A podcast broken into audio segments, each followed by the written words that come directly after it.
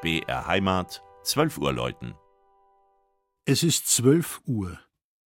Das Mittagsläuten kommt heute von der evangelischen Matthäuskirche im oberfränkischen Hildpoldstein.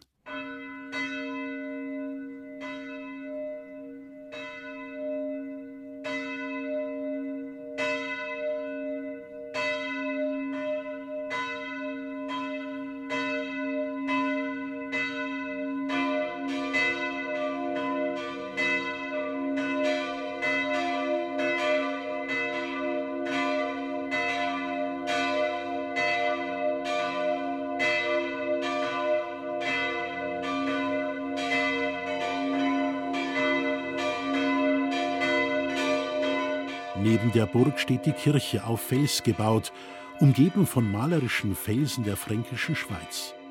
So erblicken Wanderer und Kletterer das romantisch gelegene Hildpoldstein, bekannt für seine vielen Kirschbäume.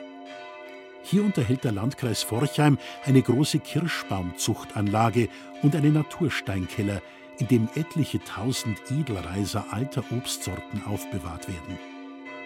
Steil führen Wege und Treppen aus dem Ort hoch zum Gotteshaus, wo die Einwohner des Marktes in Notzeiten immer wieder Schutz suchten und wo sie bis heute gern Gemeinschaft im Gottesdienst pflegen. In der Reformationszeit begann man erstmals die Burgkapelle als Dorfkirche zu nutzen. Die von der Freien Reichsstadt Nürnberg eingesetzten Landpfleger sorgten dafür, dass die Kirche mehrmals vergrößert und kunstvoll ausgestattet wurde – vor allem mit dem wertvollsten Stück, dem spätgotischen Passionsaltar.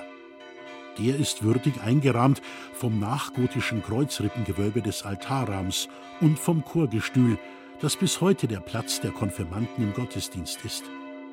Und eine Rarität findet sich hier. Ein evangelischer Beichtstuhl. Eine stilisierte Krone ziert die Abdeckung des Taufsteins.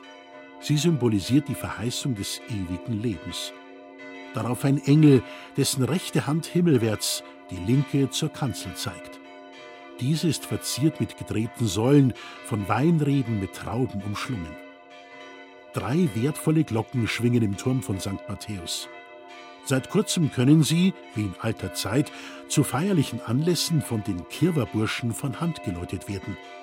Die beiden größeren Glocken wurden im 18. Jahrhundert von Mitgliedern der Nürnberger Gießerfamilie Herold gegossen.